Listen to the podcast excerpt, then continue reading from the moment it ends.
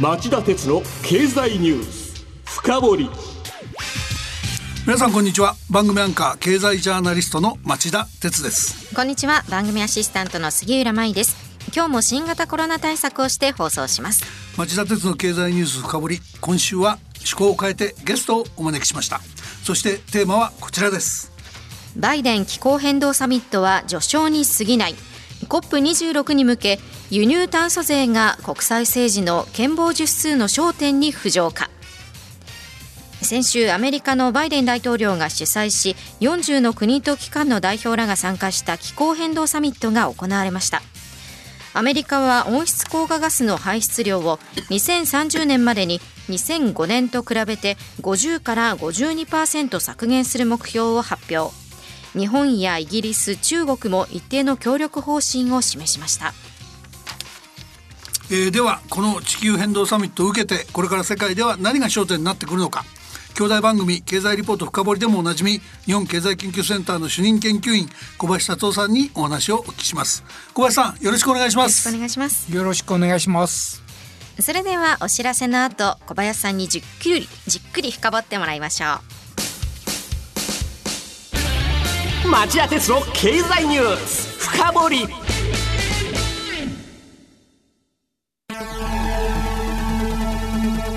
番組アンカー経済ジャーナリストの町田哲です。アシスタントの杉浦舞です。金曜日午後4時からは1週間の世界と日本のニュースがわかる町田鉄の経済ニュースカウントダウン。午後5時35分からは経済ニュースをとことん掘っていく町田鉄の経済ニュース深掘りそして午後11時からはエコノミストにじっくり話をお聞きする町田徹の経済リポート深掘り。金曜日にこの3本を聞けばあなたも経済エキスパートに早変わり。就職活動でも強い武器になりそうです。金曜日は忙しいあるいは聞き逃したという方も大丈夫。ラジコなら1週間いつでも聞くことができます。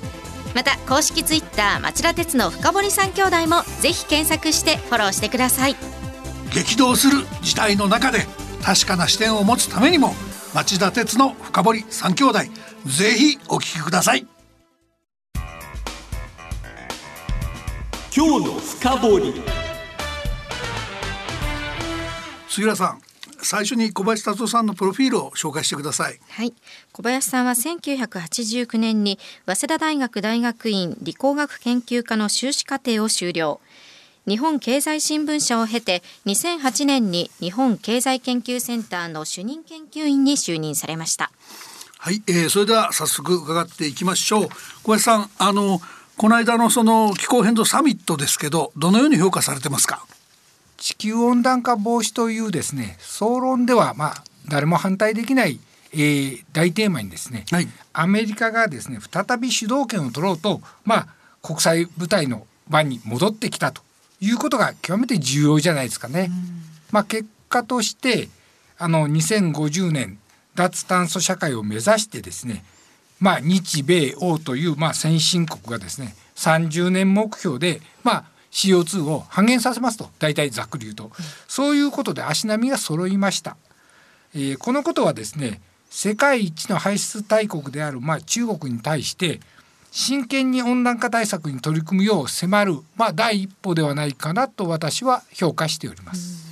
あのまあ、僕が気になったのはですね中国がまあ2030年までまだそうは言っても増やし続けると言っているとかそれらの国々も具体的にどうやってその削減実現するんだとか。そういうとこまで踏み込んでるわけじゃないんで実効性上げていく議論が不可欠でそうなってくるとやっぱり輸入炭素税の問題が一番国際社会でクローズアップされていくんじゃないかと思うんですけども小林さんこの輸入炭素税どんなもので、えー、どんなものだとご覧になってますか？あの今町田さんが輸入炭素税とおっしゃいましたが、まあ、あの国際的には国境炭素税と言います。はい、えー、っとその前提としてですね実は炭素税という、まあ、あの CO2 の排出量に応じて課税する仕組みこれがあの不可欠なんですが、うん、まあ、脱炭素といった以上はですねこの炭素税っていうんですかね、まあ、広くはカーボンプライシングというんですがこれは不可欠だと思ってます。でそれが前提にあるんですがそれでですねあの輸入炭素税っていうのはその同じ税をですねかけてない国には、えー、輸入してた時にあの課税します、はい、それから逆にかけてない国に日本から輸出する時はその国内で取った炭素税を還付しますという制度なんですね。で、まあ、こういう制度を入れることによって国内外のあの温暖化対策に対する、まあ、あのコストの不平等がなくなるという点で、まあ、非常にあの優れた制度なんですね。で、まあ、これを機会にですね、まあ、私個人は5兆円ある、まあ、日本の、えー、エネルギー課税をですね炭素税に一本化して、えー、やった方がよっぽど効率的だと思います。あの CO2 削減という意味ではですね。でそれに加えて23年からまあヨーロッパで導入しようとしている、まあ、松田さんが言われた今の輸入炭素税国境炭素税はですねあの非常にあの今ちょっと申しましたように内外であの競争条件を公平にするという仕組みでは非常に原理的に優れているのでこれはあの国内のエネルギー多消費型産業にとってもプラスなんで私はあの反対頭から反対せず検討に加わればいいんじゃないかなと思ってます。あの原理的にはおっしゃる通りなんですけど一方でそのカーボンプライシングっていう時にその炭素税と並ぶものとして排出権取引があってねそれで日本のそのまあ鉄鋼業中心に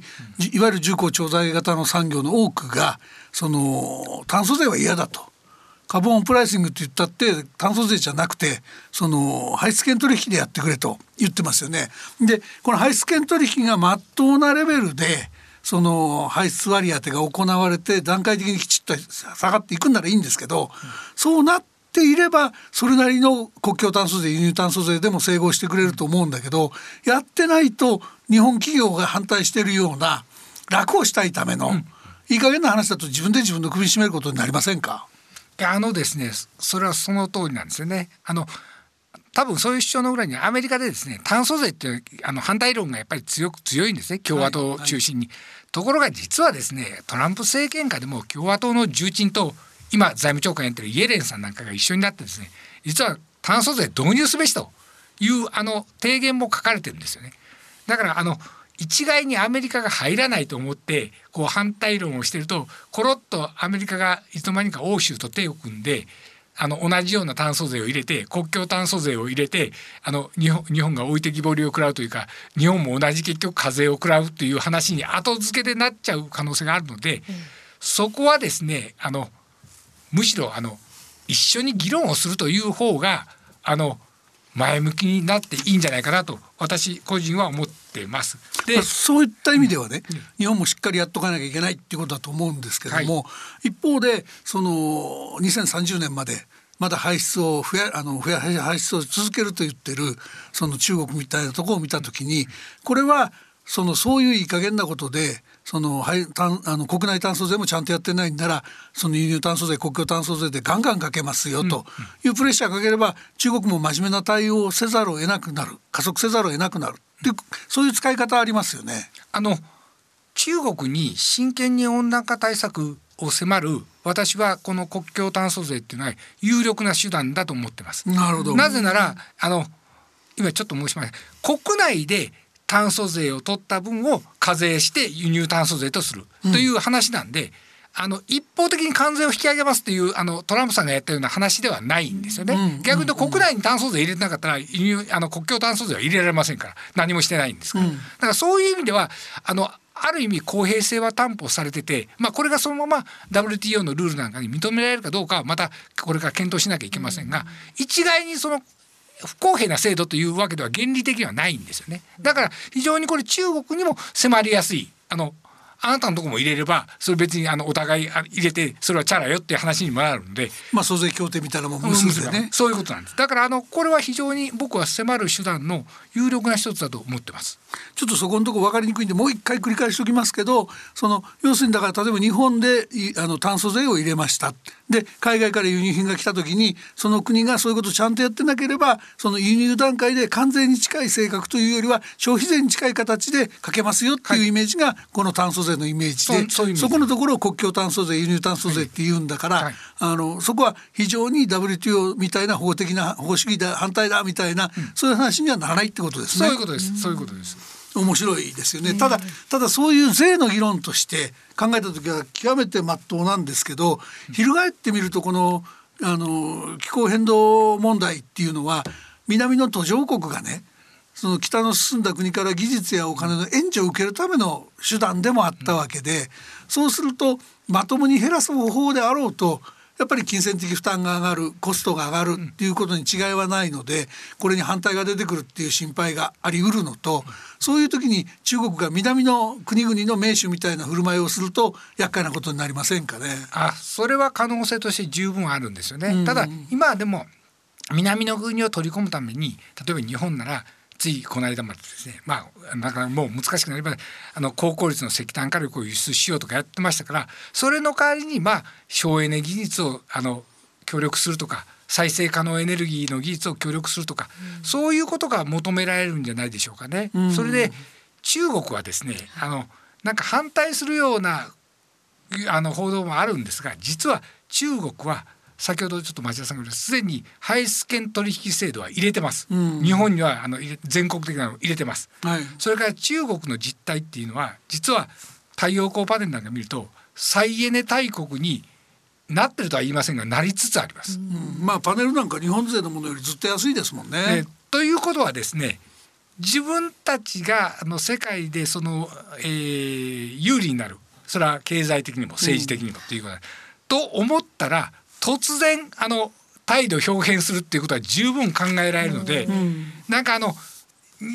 都合のいいことを都合のいいようになんか世界であの同じようなお仲間同士で話を聞いてると突然話が違うってまあ日本あのの外交とかよくある話なんですけどそういうことにもなりかねないので非常にやっぱりこれ各方面にアンテナを張って、まあ、政府も産業界もあの情報を取ってほしいなと私は思ってます。あの1分弱ぐらいでお答えいただきたい最後の質問になりますけども、まあ、この先山場は11月の COP26 だと思いますイギリスで開かれるこれに向けてどういうことを関心持ってあるいはあのシフトさせていけばいいですかね？あの COP で発言をそれなりにするにはですねまず国内の地固めが重要なんで今のあの政権のあの力がどれだけ持続するかっていう問題にかかってると思います。その上でやっぱり国内の産業界と話を詰めて中国に真剣にやっぱりあの CO2 対策を迫れるような、えー、発言を、えー、COP26 ではしてほしいですね。そうすればまあ化石賞は今年はもらわないあのもらわないと思います。はい。なるほど。あの小林さんわかりやすく面白い話、今日は大変ありがとうございました。ありがとうございました。すぐさんどう感じました？あの輸入炭素税国境炭素税というのを導入する必要性というのがよくわかりましたよね、はい、あとはまあ中国をどう取り込んでいくかここがやっぱり気になりますね。なるほどね。まあリスナーの皆さんどう感じたでしょうか？さて町田さん、えー、今晩11時からの町田鉄の経済リポート深掘りですがどんなテーマでしょうか？はい、えー、今日は、えー、停滞する北朝鮮経済の下、えー、打開には核開発の凍結が不可欠だっていうテーマで日本経済研究センターの伊集院敦、えー、首席研究員に、えー、お話を伺おうと思ってます、はい、こちらも聞き流せないお話になりそうですねさあそして、えー、この番組を含め3つの番組を合わせた公式ツイッター町田鉄の深堀三兄弟。町田さんもツイートされていますがぜひ皆さん検索してフォローしてください。今夜11時に再びお耳にかかりましょう。それではさようなら。